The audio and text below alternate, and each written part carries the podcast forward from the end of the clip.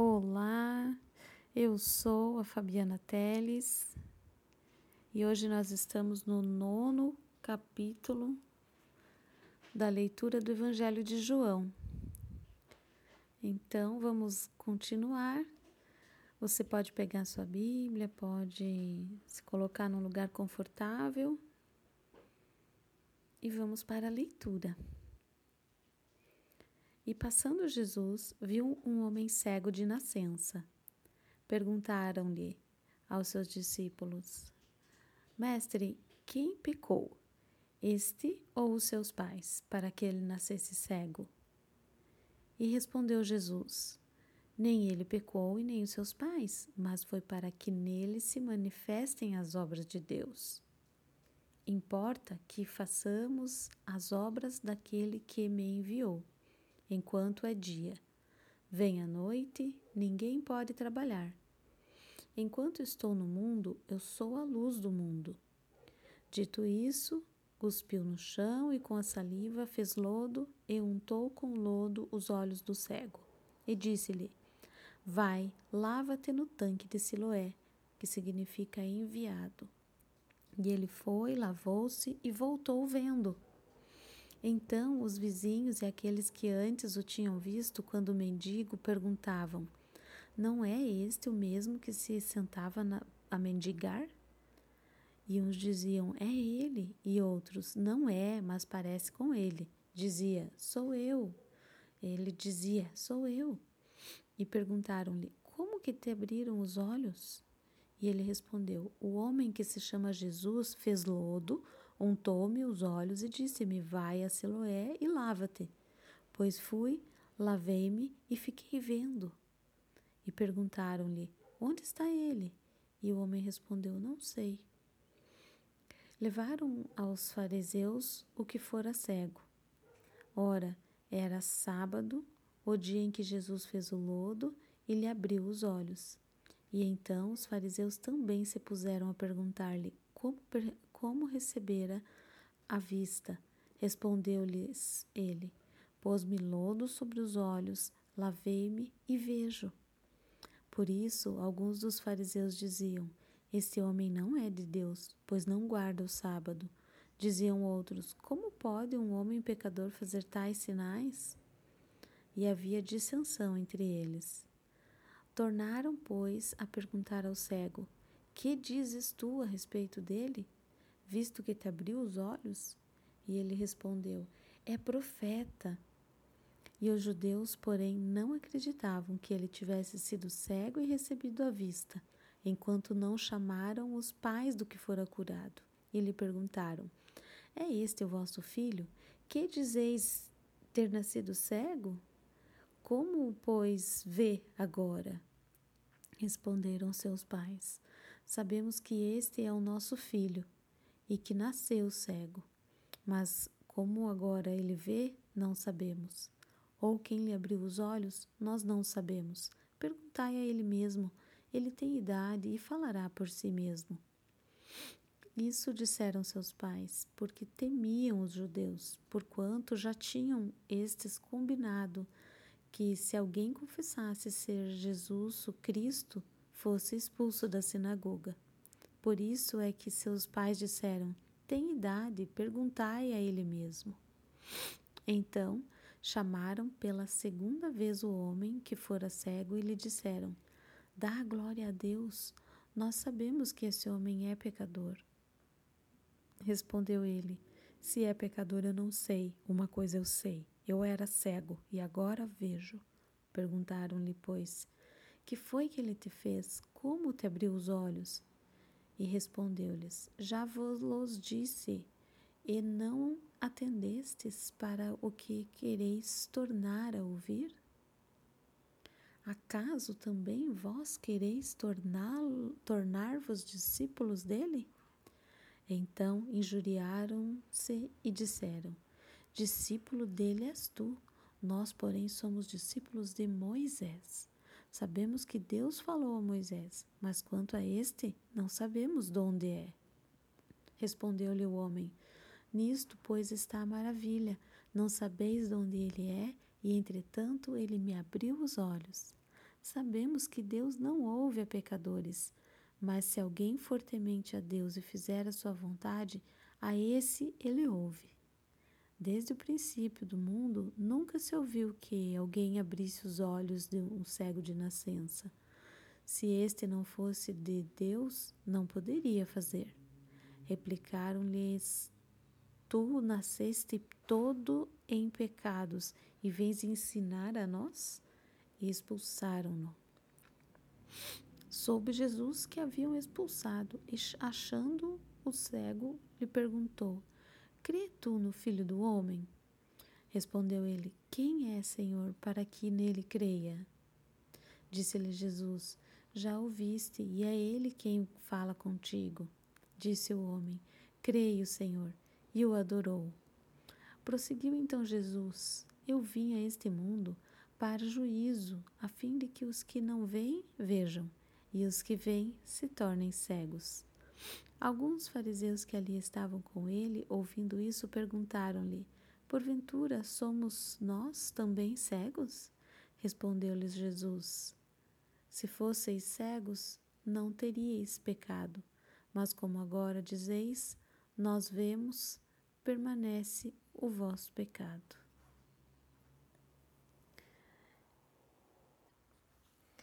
Eu fiz essa leitura na versão Almeida. Então vocês podem notar que é uma versão que fala numa linguagem mais uma linguagem mais formal. Fala muito volo, telo, vossos, vos, vossois. É, então a, a interpretação às vezes fica mais complicada de entender. Por isso que eu gosto de fazer sempre a leitura na linguagem atual, que ela fala uma linguagem mais mais informal. Fica mais fácil a compreensão nos dias de hoje. Mas fazendo aqui a minha a minha contestação, não sei se seria contestação a palavra, mas seria mais a minha explanação do entendimento que eu tenho desse versículo, desse capítulo 9. Jesus cura o cego de nascença. É basicamente só isso que acontece nesse versículo, né? Só a cura de um cego. E novamente aquelas discussões, aqueles, como eu chamo de mimimi, e um pergunta de cá, outro pergunta de lá, e um duvida de cá e um duvida de lá. E Jesus simplesmente foi lá e curou aquele cego de nascença. E as pessoas ficam, ficavam discutindo, né?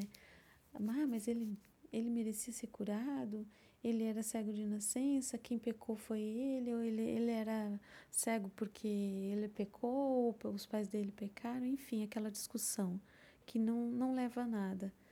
Porque Jesus, quando cura ele, Jesus vem e mostra, é simples assim, né? Ele vai lá simplesmente e cura, e porque aquele homem creu, aquele homem creu que ele podia ser curado, ele queria ver. E ele, quando ele creu, ele não se importou. Ele falou: não importa, não importa quem, quem és. É, e, mas ele sabia quem, na verdade, ele sabia quem era. Ele falou, ele, ele fala claramente: ele é profeta, ele me curou, ele é o filho. E quando Jesus vem e fala para ele: Eu sou o filho do, de Deus, você crê em mim? E aí ele fala: Sim, eu creio. E, ali ele adorou o Senhor. Então ele se prostrou, né? Tem outras versões que falam que ele se prostrou diante de Jesus e o adorou. E ele foi lá e ele defendeu Jesus, ele não teve medo. Ele foi realmente curado e ele não teve medo de falar diante de todos na sinagoga, de falar diante dos, dos poderosos. Agora, as demais pessoas que estavam em volta, os próprios pais dele, tinham medo de falar. Falaram, ah, ele foi curado, mas pergunta lá para ele. Tipo, é ele que está dizendo, não somos nós.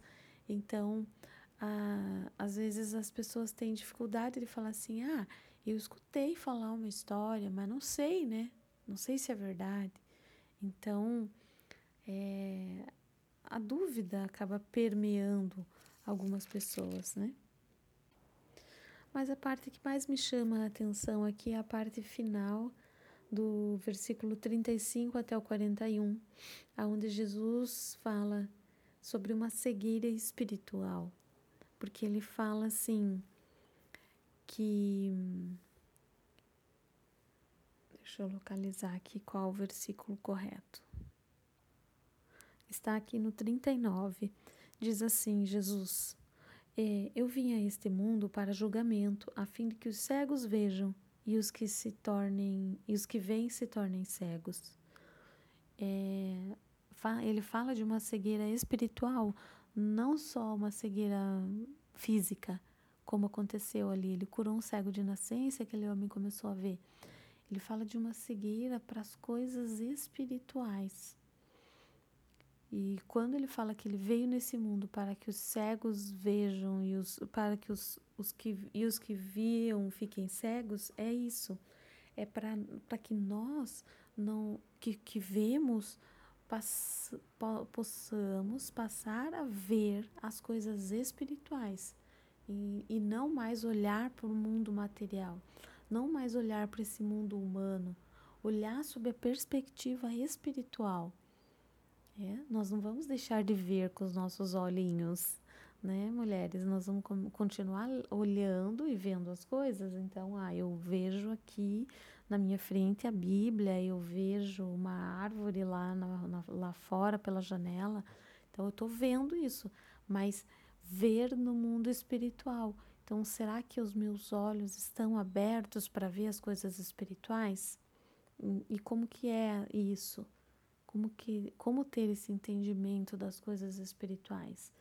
É, eu vou dar um exemplo assim. Quando você ora por exemplo pedindo alguma coisa é, e você consegue visualizar você né tá ali orando mentalizando algo e, e, e pedindo por alguma situação que alguma situação seja resolvida e você consegue na tua oração visualizar aquilo aquela coisa sendo resolvida e, e se, se, apropriar disso, se apropriar dessa da solução desse problema, porque isso no mundo espiritual ele já foi resolvido e aí você se apropria. A palavra de Deus ela fala no, no livro de Efésios, se eu não me engano, ela fala a respeito das bênçãos liberadas, né, de todas as bênçãos já foram liberadas nas regiões celestiais. Então, é você entender que você é digno, que você é digno de receber, que você pode se apropriar dessas bênçãos. Mas para isso você precisa visualizar, você precisa ver com os olhos espirituais. É, é exatamente isso, é complexo, mas ao mesmo tempo é simples. Então, por isso que eu digo para vocês: orem sempre. Orem sempre e muito obrigada por orar. Porque se você tem alguma causa, se você tem alguma situação, coloque em oração e veja com os olhos espirituais. Abra os olhos para ver aquela causa sendo resolvida.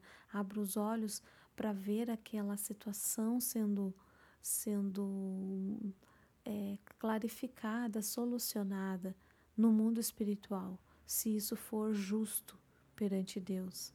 Né? E se e é justo para você, você é justificada. Nós somos justificadas pelo sangue de Jesus. Então, a, aquilo que nós queremos, pedimos, pensamos, necessitamos, aquilo pelo qual oramos é justo. Então, já visualize, abre os seus olhos para ver aquela situação resolvida no mundo espiritual e se apropria dessa vitória. É assim que eu tenho entendimento desse versículo, desse capítulo 9 do livro do Evangelho de João. Então, sigam abençoadas, tenham costume e hábito de orar sempre, falar das coisas de Deus. E muito obrigada por orar. E até amanhã com o capítulo 10 do livro do Evangelho de João. Até mais!